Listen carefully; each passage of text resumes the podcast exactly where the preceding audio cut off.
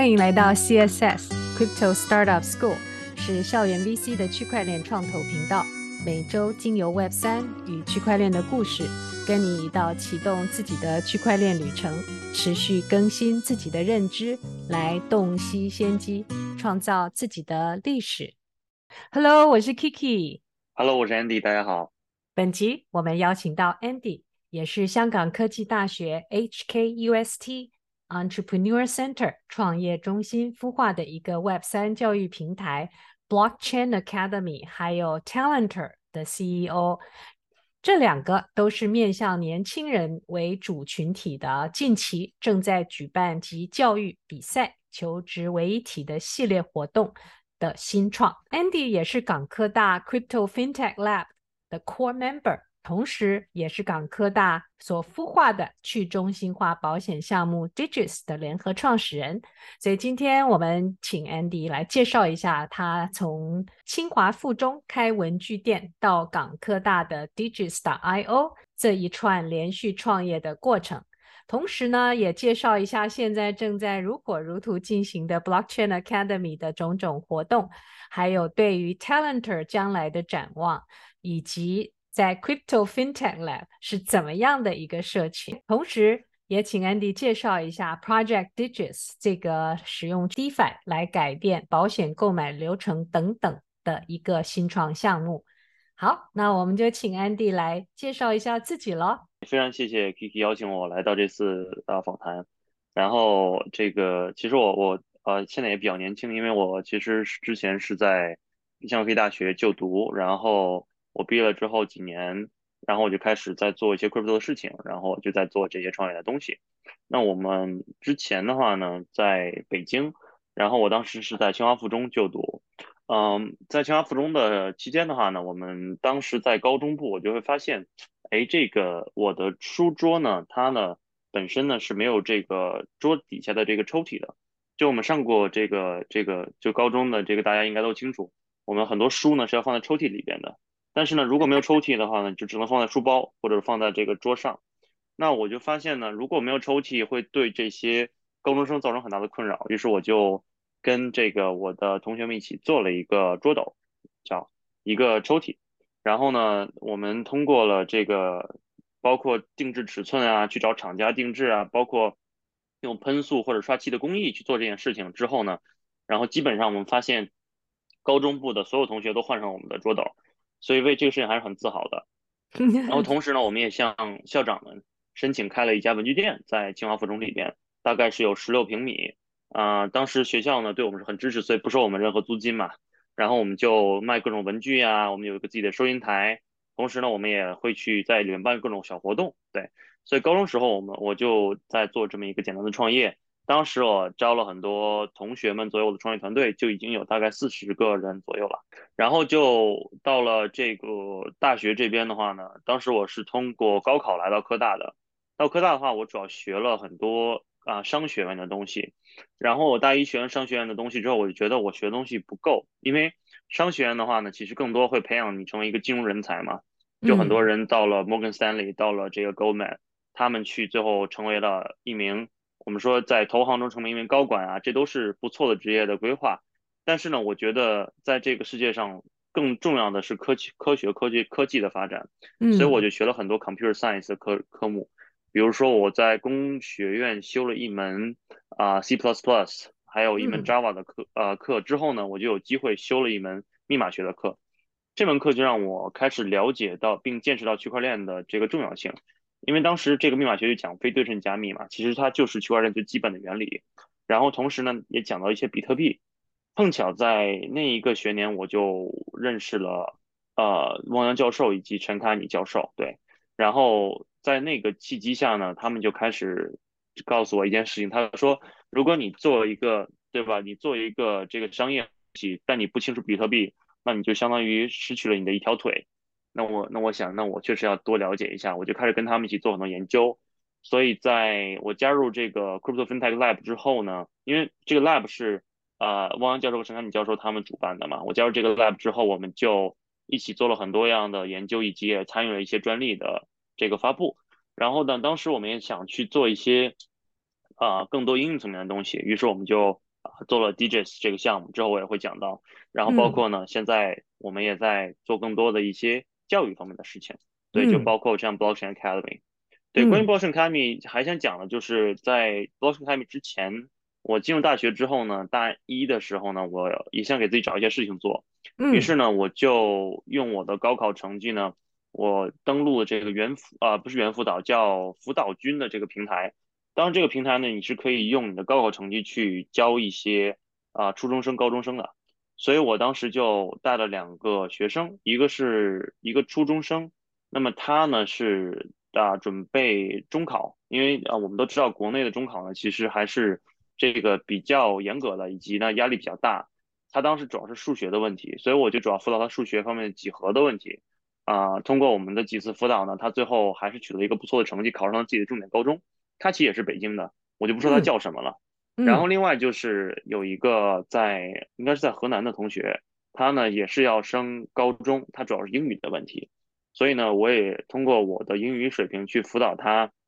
包括和他一起去做练习呀，跟他一起去做口语对话呀之类的，然后通过两个月的时间也提升他的英语的方面的东西。所以一方面就是啊、呃，我做这个也是也是希望我可以做一些事情，看看和业界多一些接触。然后另外一方面就是，我发现我有一定的做教育的这个才能。首先我喜欢做老师，其次呢就是我呢非常愿意跟别人去讲，包括我的理念，我所知道的东西，所以这是我很喜欢的东西。对。然后啊呃，同时呢，其实我在当时，因为我在高中的时候，我就是学校当时我们有一个业余篮球队的队长，所以我在大学的话呢，我当时就想，那么。当时是疫情来临了嘛，二零二零年啊、完全大家都没事情做，大家基本上很多人都回到国内啊、基本也是待在家里，很多人在香港这边也是封锁起来了，然后包括世界各地人，大家都不好过嘛。然后当时我就想，那我在这个时间可不可以做一个培训班？这个培训班就培训篮球，因为在那个时候我发现校园里，就大学的校园里基本上没有其他篮球教练了。对，然后同时呢，我们本身。之前就接受过一些专业培训，同时呢，我们也非常非常愿意帮助小孩子们成长，于是我们就培养大量的孩子们在学校里，当时也有大概三十个孩子报名我们的培训班，大概孩子年龄是从四岁一直到十一岁左右。办了很久这个培训班之后，我发现，嗯，那么除了教育之外呢，我还特别喜欢的一个过程是能帮助孩子一步一步的成长，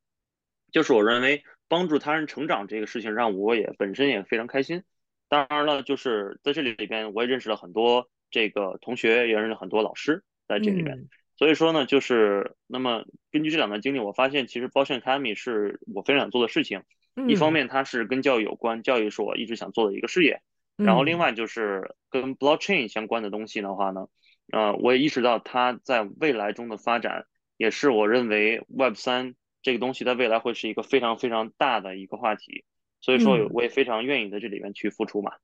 所以现在基本上就是这样，嗯、对对对。突然想到要去参加 Crypto FinTech Lab 吗？或是什么机缘呢？嗯，Crypto FinTech Lab 是呃汪洋教授和陈凯敏教授他们一起主办的啊。所以当时我我跟他们沟通过之后呢，我就不断去做一些自己的一些些也是一些调研，嗯、包括呢就是我跟他们也有很多讨论。所以在那个契机下呢，他们也邀请我加入这个 Lab。一最开始我是在 Lab 里做。更多还是做研究员这样子，之后逐渐的，我就开始做一些 lab 的管理的事务，嗯、比如说去管理各个项目。那么 lab 除了像我自己做的这个 DGIS 之外，还有很多别的项目，像有一个叫 Advisor 的项目，它是做智能投顾的，嗯、也是做区块链上的一些智能投顾。嗯、然后还有比如说像有一个项目叫做这个 Prestar，它是做区块链上的借贷服务的啊。所以有各种各样的项目，很多项目其实都是就我们说是呃大学里的，比如说博士生啊或者博士后。或者研究员他们做出来的，更多的还是偏向学术水平、学术研究。这个项目做得非常好，哦、但是呢，还是需要和业界结合。嗯、所以我在这里边做的一个事情就是说呢，我也帮助这些项目更多的去和业界去结合。同时呢，我自己的项目我也注重它的商业上的发展，这样子。嗯，哇，听起来那个 lab 好像是个 powerhouse 哎，让你们大家聚集在一起啊，然后可以互相的这个借脑啊，又彼此帮忙。好刺激哦！也会帮人培训打篮球，又帮人去补习数学、英文啊、哦！的确，你是闲不得的一个人，对吧？记得我们 先前约你都找不到，所以可不可以聊聊你的一天的日常啊？就你现在在香港毕业了，所以你这个一天下来，你怎么安排你的时间？是的，就是我基本上一天早上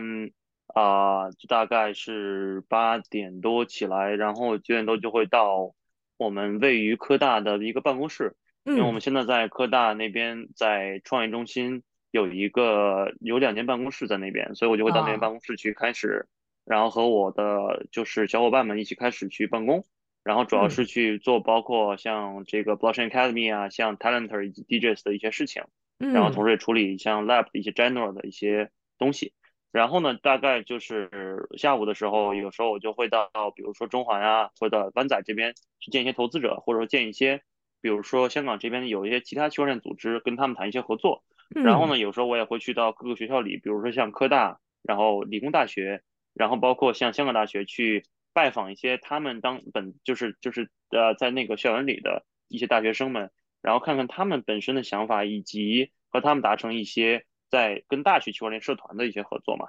然后基本上是这样，然后同时这一天也有很多会议，基本上就是跟内部去探讨各种想法呀，然后包括去看我们内部本身的一些宣传的材料，他们是否合格，比如说 marketing 方面的一些思路是不是啊能能推向市场，然后包括呢也去开拓一些资源，给我们 BD team 去梳理一些啊本身上资源导向的一些东西，对。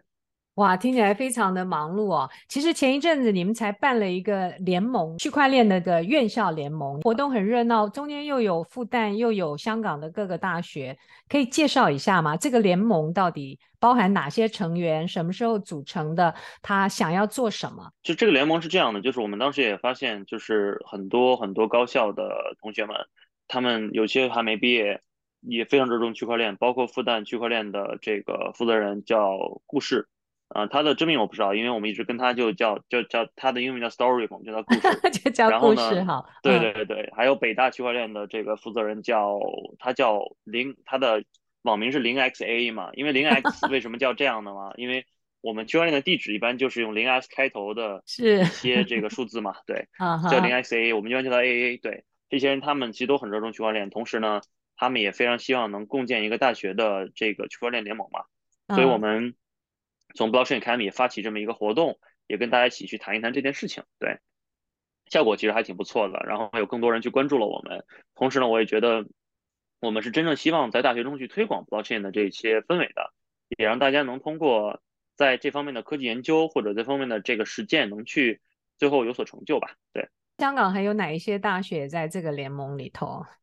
嗯、呃，都其实基本上都在，就是像港大呀，哦、然后像理工大学呀，像中文大学啊，哦、然后城市大学都都有在，都有。然后我们也、哦、我们也希望更多大学都加入了进来。不过现在就是我们我们也在寻求跟大学官方的一些合作上的宣发。我们这个合作主要是跟大学的区块链社团的一些合作嘛。对，嗯，你们有固定的活动吗？是啊是啊、还是大家就是在啊社、呃、线上社群里头？有的有的，我们呃 Blockchain Academy 从九月份开始办了一个活动，叫我们叫 Bell Camp，它主要是分成三个模块。第一个模块是一个教育的模块，就是八周，呃，大概每周一节课，然后主要是带你进入区块链的领域，包括教你区块链到底是什么呀，一些密码学的原理啊，包括区块链里边的目前有什么应用啊，这应用到底跟啊、呃，就比如说我们说 Web Two 的应用有什么区别，有什么进步。然后呢，就是另外就下一个模块就是我们叫 Mentorship Program，它是一个导师带领团队去做一些项目的模块。那么这个模块的话，我我们就会把学生分成大概二十到三十组。那么这些学生呢，他们就会每人每个组分配一个导师。嗯，导师呢主要是根据他们的想法，知道他们想法的发展以及想法的商业可行性，然后他们自己去继续去往下的延展。然后就是到我们最后一个模块叫 Hackathon，就是黑客松模块，他们可以参加一些比赛。这时候就有一些机构或投资人过来，或者去投资，或者去赞助，去帮助他们这些项目进入市场，这样子。对，所以这是我们从九月份办的，大概有两千五百多个人报名，最后效果还不错。对对对，所以说我们得到一个数据，就是百分之八十三的报名者都是从十九到二十六岁的这个区间范围之内的。这个联盟跟 Blockchain Academy 到后来其实都是一个生态系里头的，都是都是一个，就是、嗯、就是 Blockchain Academy。我们 Blockchain Academy 还有另外做的一个事情，就是我们是一个 NGO，嗯，我们是在香港政府有注册一个这个 Organization，目前正在去啊拿它官方认证的这个非营利性组织的这个牌照，是第八十八条条例嘛，嗯，然后我们也希望说这个 Organization 有越来越多人做越来越多大的事情。所以我们现在也在跟美国的这个分布式资本以及乔治亚理工大学的区块链社团谈，明年在美国落地这么一个新的活动，也是类似我们今年的这个教育培训营。然后同时，我们这个组织现在也有很多的 advisors，比如说像本身啊科大的汪洋教授和陈亚教授就是这里面的 advisor，以及呢像比如说我们要邀请了像英国伦敦啊这个国王学院 KCL 的这个 professor Alex Prada 教授。以及像这个纽约大学的这个 C.E.O. 叫 Professor A. Ayesha，他们呃就是也是也也都是我们的 advisor 之一，对，嗯，所以从 NGO 的角度来持续发展，这个是 Blockchain Academy，也就是您每天早上要进到那科大的办公室，每天要进行的活动，聊聊科大的孵化，或者是大部分的大专院校都有类似的创新创业的中心嘛？你能不能跟我们分享一下科大的孵化的过程啊？然后你们学生是怎么参加的？呃，我们科大其实可以分为两种这个不同的组织，一种是我们叫 Entrepreneur Center EC，他们是专门去孵化一些项目，包括去聚拢这些创业企业的。那么这这个 EC 的话呢，就是我们目前办公室所在地，所以他们帮我们去拿给一些经费啊，然后帮我们去找一些投资人啊，还有就是帮我们给一些办公室的场地这样子。嗯。然后另外就是这个 Crypto FinTech Lab，Lab 主要的 focus 就是三件事情，啊、一个是 Research。嗯一个是应用，就是就是我们说 applications，然后最后一个就是 education 这样。所以说，嗯，lab 的话呢，我们有还有很多的一些核心成员，呃，我们就会啊让这些成员 team up 去组成一些项目，比如说像 DGES，像还有另外一项 Fusion 这个项目是做 NFT 的。那么这些成员的话，他们组成这些项目之后呢，那么我们的实验室的 director，比如说啊陈老师还有汪老师。他们就会帮助这些项目也去找一些 connections，比如说投资，嗯、然后也帮助这些项目去推荐到 EC 创业中心这样子。对，所以说我们有一些是就是说是 lab 帮忙去做的孵化嘛，但 lab 其实主要是孵化自己的项目，然后真正的这个孵化器就是我们学校的 EC 创业中心这样子。对对对。Entrepreneur, Entrepreneur, Entrepreneur Center 可以再介绍一下吗？因为你刚刚介绍了这个八周，然后导师黑客松，这个是 Blockchain Academy 的主要活动嘛，对吧？然后朝着 NGO 跟国际做各式各样的串联啊啊！汪教授跟陈教授对那 你们的支持还有重要的影响啊，还有其他的活动吗？在 Blockchain Academy 后续呢？嗯，嗯我们后续准备就是。把活动办到全世界嘛，像明年也会在美国办一个活动，然后大概也想去办各种的开发者的培训营，啊，也去让开发者在区块链生态中更加丰富。然后包括刚刚您讲的，就是台湾这边其实本身的氛围也非常不错嘛，也希望把活动带到台湾来，包括像日本、韩国这些亚洲国家，以及像新加坡呢，还有东南亚也都是非常好的地方。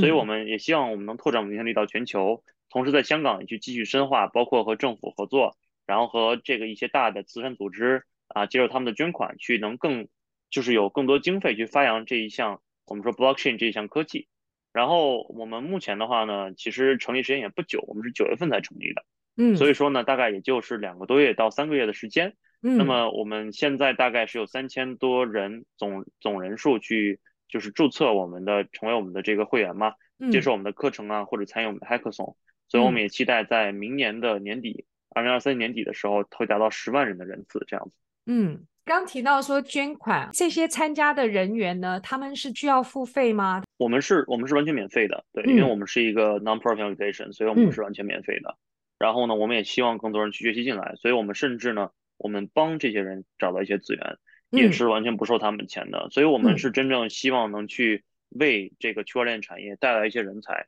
目前其实我们很多人说讲 Web 三，但是咱们先不管 Web 三是什么，最重要的一点是 Web 三目前人少。对，其实很多人还讲说啊，我要入局 Web 三，我要布局这个东西，我要买什么比特币。那我们能看到 Web 三本身从业者少得可怜，嗯，所以这还是一个很早期的产业。那么早期产业就需要人才，所以这是为什么我们去大力教育人才的原因。嗯，后续你刚刚有提到说有一个 talenter，这个又是一个什么样的项目？嗯嗯，就是 Talentor 其实跟 Blockchain Academy 是息息相关的。Blockchain Academy 我们主要做教育，然后人才的这个培训。然后培训之后呢，我们也希望为这人才通过区块链的技术打上标签。就比如说，嗯、这个人才是哪个大学毕业的？人才之前在哪里工作过？这个人才呢，他呢有什么爱好？那么他的就本身呢，比如说期待的工作是什么样子？他有没有一个自我介绍的一个视频？或者别人对他是什么评价？哦、那么这些都是可以在区块链网络上实现的。我们可以通过去中心化的网络，把这些都这些信息都去实现到。一个它的 decentralized identity 上面，同时呢，这些信息都是真实可以溯源的，嗯，所以这是我们希望的。我们希望之后通过这个也定义之后人们的这个这个他们个人档案的方式，就是你到任到哪里都看到你所有的个人档案。比如说呢，我可能跟 Kiki 您说，哎，您好，我是 Andy，我给您看一下我的 Talentor 档案，这是我们希望做到的一件事情。嗯所以，就您能看到一个真实的我，您也不需要去验证我的经历是不是真的，而它就是出现在您的面前这样子。嗯，现在到了哪一个阶段？我们现在是刚刚开始，然后大概会在一月份正式推出我们的一个网站，然后比较简单的一个啊、呃、个人的 profile 界面，还有就是一个找工作的一个界面这样子。哦，很期待哦。他会用去中心化的一些应用来做吗？没错，没错，就是会用我们说 Web 三的一些科技，包括。本身的这个在链上的一个去中心化的应用的手段，就智能合约，以及就是我们用一些 NFT 的技术去证明以及绑定个人的身份信息，这样子。嗯，跟 PIP 啊灵魂绑定又有一些使用的方法啊、哦。一月我们就期待一下。谢谢谢谢谢谢。你这样够你忙的了，Andy。听起来就是你真的蛮有创业者的特质。你又开始了一个叫 Project Digits，刚刚有提到，简单介绍一下。啊、，Digits 是我们从大概去年的年初，二零二一年年初开始去想的一个项目，然后我们从去年五月份正式动工。这个项目在做的过程中呢，我们还是学习到了很多，以及也去改变了目前的一些生态。嗯，这个项目其实是我们这个 Crypto FinTech Lab 最早期去出产孵化的。当时是 Lab 几个核心成员，包括我，还有 Celine 和 Eric。嗯，那么说这两个人也不得不介绍一下了。嗯、Celine 呢，他是复旦大学毕业的这个数学系的高材生，啊、呃，非常非常有水平，以及呢他在编程上也很有造诣。嗯，所以说他呢主要是负责这个项目很多数学上的分析，因为我们这个项目是跟保险有关的，所以他需要大量的精算模型，所以他负责很多数学上的回测呀、精算的东西。嗯、所以当时这这是我们做的非常好的一方面。然后另外 Eric 呢，他是也是从内地过来，嗯，他是之前在天津大学，然后啊之后到科大这边，然后在科大这边毕业了之后呢，他也在这个 lab 里去做各种各样的 research 的一些项目，所以他本身呢在智能合约方面的造诣是非常强的，所以就是我们看到他不管是 Solidity 语言、Move 语言、Rust 语言，他的整个掌握程度都是非常好的，嗯、所以说他在这个项目里其实负责的就是我们 Solidity 的部分。然后这个项目还有一些其他的成员，比如说像 Oliver 啊，像泽振呐，这些成员也都是我们非常早期的成员了。我们通过这个项目也树立起来了，就是我们本身这个实验室是可以出产非常非常强的项目的。那么这个项目我们在去年大概八九月份开始进行融资。到今年二月份融资结束，大概一共融资了超过五百多万美金这样子，所以这个项目最后也是啊、有有有一笔充足资金去做持续的开发。我们也期待这个项目，不管是在去中心化世界还是在中心化的世界也好，都能为我们目前的保险流程带来一些改变。所以这个项目目前的话，我们是做了几款去中心化保险产品，比如说专门去保这个智能合约的保险啊。比如说，比如说现在这个区块链中最火的应用就是 Uniswap 了，它是讲代币交换的一个协议。那么我们去对这个协议做一个保险，就是一个很简单的、很简单的逻辑。也就是说，你用了这个 Uniswap，如果你觉得不安全，你可以我在我们这边买一份保险，这份保险也是去中心化的。包括我们在简化这个保险的流程，比如说我们让保险变得公开透明，同时呢，我们能看到保险池中有多少的盈余，所以你就能看到是否能。把你这个保险充分的赔完，还有就是呢，你的每份保险是放在你自己的钱包里的，而不是被保险公司拿走的这样子。然后还有就是我们也在积极寻求监管，比如说我们现在也也在想跟香港这边的一些合规的公司去谈判，看看能不能让这些合规的保险也去拓展到去中心化领域，这样子我们也去提供这项技术。所以这块我觉得还是大有可为的。不过呢，大概的时间可能是两到三年。我觉得这里的话，很多目前业界的一些规管的条例啊，以及业界的思维还没有跟上，所以我们还要不断的去努力才行。所以这都 crypto base，完全完全是用智能合约去执行的，对。现在有开始正式运营？有的，有的，有的。哦、这个有有今年三月份就上线的网站，我们的网站是这个 digis.io 嘛，d e g i s.io 这样。这就很好奇啦，就一连串又是打篮球教孩子，一会又是教英文数学，然后现在又要开 blockchain academy。同时又要做一些项目，你是怎么去想你的这个人生的方向啊？啊、呃，然后你的 philosophy 是什么？它驱动你做你所做的所有的事情啊？嗯，呃，其实我觉得就是从我大概初中、高中的时候，我就我就想，那么我还是希望能去通过我自己的能力改变一些我看到的，我觉得这个就是不对，或者说我觉得可以改进的事情。就比如说我在。高中的时候就能看到，像大家确实没有这么一个抽屉，我希望大家有这么一个东西，它确实让每个人生活变得更方便。同时呢，那么这个大家为什么喜喜喜欢买这个东西？因为呢，他们确实是非常需要。如果说没有这个东西的话呢，那么他们本身就需要把桌子上面堆满的书籍嘛。所以说，我就觉得我希望能做这么一款产品，或者说这么一个东西，它能真正改变别人的生活，并且让他们的生活变得更好。而不是说呢，我做一款产品，它只是非常好看，或者说只是非常好玩，但是它对别人的生活并没有帮助。所以不管是我在做这个，当时我的创业的文具店也好，还是说我到了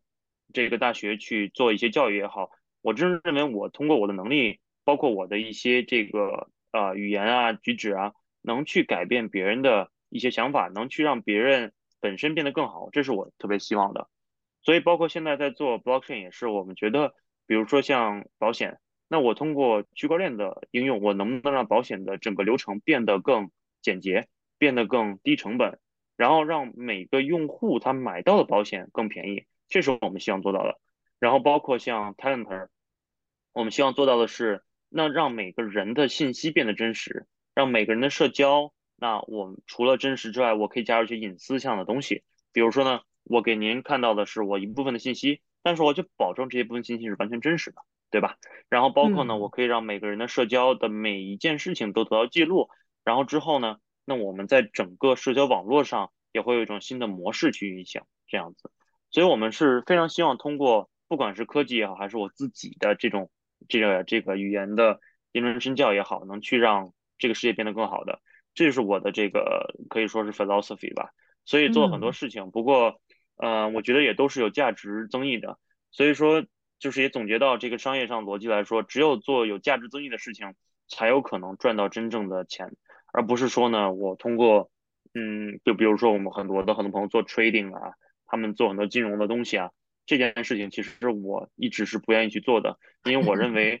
真正要去做到的是能去通过自己的能力改变这个世界，这样。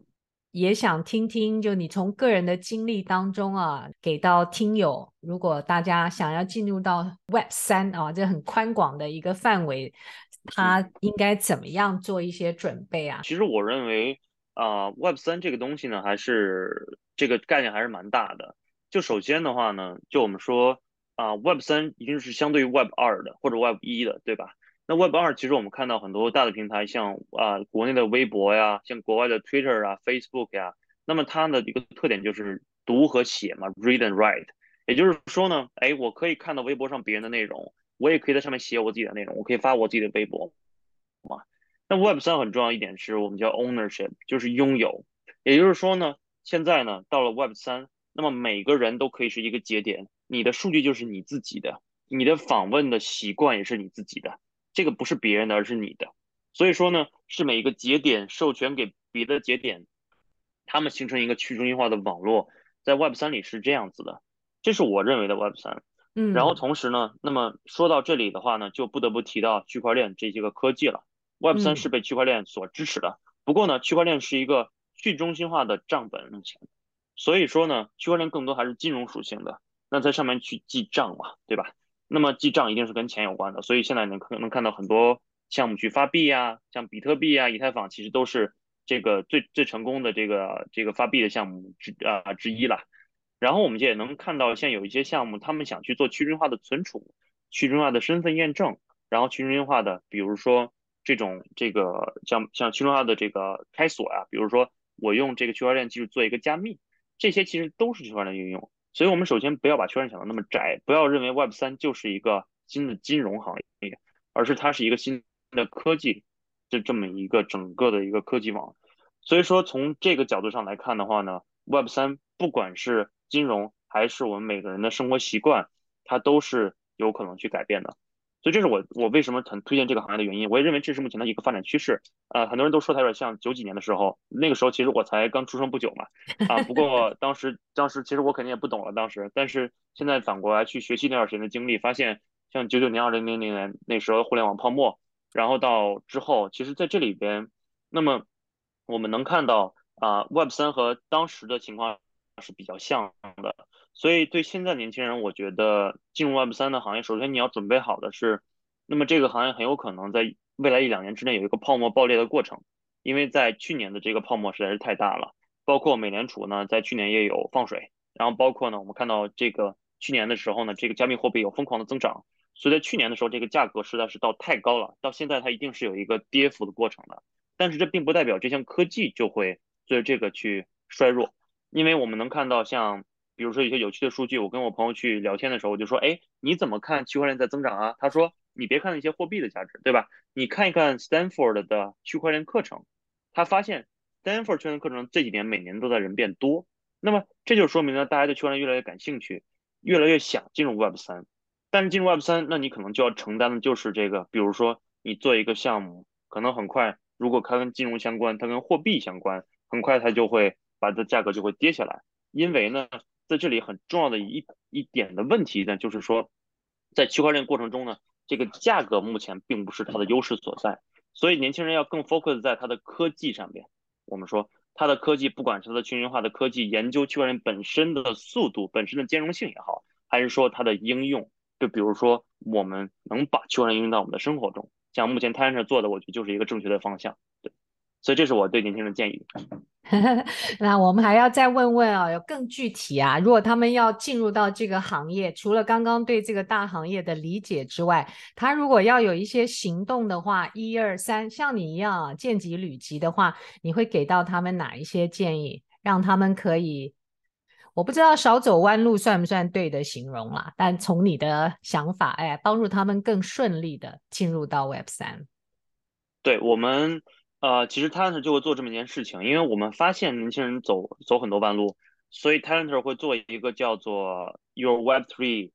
Path，就是你的 Web 三之路。就比如说，你现在就想成为一个 Web 三的分析师，你怎么成为？你要先去看什么书，哦、先去学什么课。然后先去做什么样的工作，先去完成什么样的项目，你就可以成为了。所以这是我们在产品上会体现的。不过这个大概可能是到明年一二月份了，呵呵，这个就没有那么快。但是如果现在来说的话呢，啊、其实首先的话，比如说你想成为一个合格的一个 Web 三人的话呢，那么首先你要去学习一些啊、基础知识，尤其是像密码学、像比特币的一些底层逻辑，这个是很重要的。不管你是不是有。我们说编程背景的，你都要去了解这方面的知识，因为年轻人在这方面的话是非常非常关键而且重要的。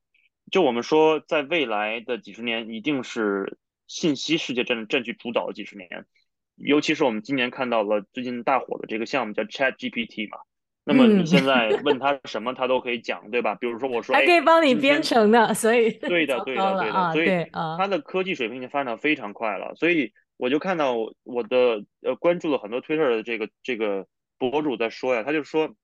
那年轻人，我现在建议你呢，你尽快呢，你就打开 ChatGPT，你看一下你比他强在哪儿，对吧？你比他强在哪儿？如果说你哪一方面都比他弱了，那不好意思了，你被时代淘汰了，对吧？他说的没错，所以说首先呢，你可能要去多学一些编程方面的知识，包括你要去理解区块链底层逻辑。这件事情对未来掌握科技方面的发展是非常重要的。咱们就不说你会不会编程了，之后呢，即使你不会编程，你也可以掌握未来科技的发展趋势。对，那么这是第一步了。然后第二步就是我们说很重要的一点是去多了解目前在这个领域中的一些创新。比如这个领域中有去中心化数据存储的创新，比如说呢，有一个很简单的这个例子我们可以讲的，比如说我们每台电脑其实都有很多闲置算力，咱们就这么说吧，电脑在晚上放着的时候，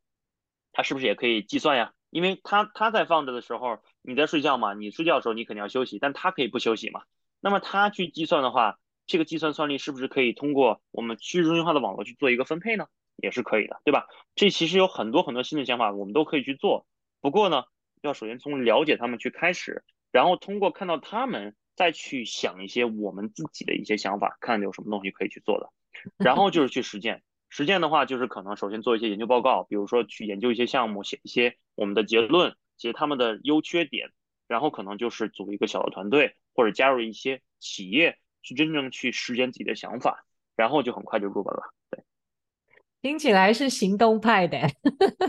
所以第一个建议特别好玩，去看看 Chat GPT，问他所有事情，看看你跟他比起来，他不能做而你能做的，对吧？这个有点挑战。下一期的八周不晓得在什么时候开始啊？嗯，大概就会在明年的二月份左右，就二月份中国、哦、中国新年之后，我们会在。美国这边线下做一场，然后也会全线上全球直播这样子，哇！所以到时候也可以再去听，不过到时候可能也是会用英文这样子，对。哎，第一期现在还在进行吗？还是还在进行？还还准备在收尾这个 mentorship program，就这个导师教大家做项目的这个环节，大概是十二月二十二会收尾。然后呢，十二月二十二收尾哦，会在一月份做我们的 hackathon，然后我们做完这个就紧接着就是我们做第二期活动了。因为其实做活动对我们来说也是也也不会耗费太大精力，同时呢，我们自己对这些方面还是很有热情，所以也非常非常期待明年把这个活动带到美国嘛。对啊，那听友们如果要也知道你们的第一期的一些近况，可能可以在我们播客下方的一些链接来了解，对不对？他们好像错过了第一期，如果现在才听到，没，没问题，我们我们会有视频的，我们有视频的录像，也可以来听一听。包括我们有即将也请了像业界的一些人，以及像科大的汪洋校长去讲一些区块链的底层技术，所以也都可以来去听一听。对，好哦，太棒了！我们把链接放在下方，请大家都关切一下。哎，谢谢 Andy 啊，一切顺利。哎，谢谢，谢谢你的分享。谢谢。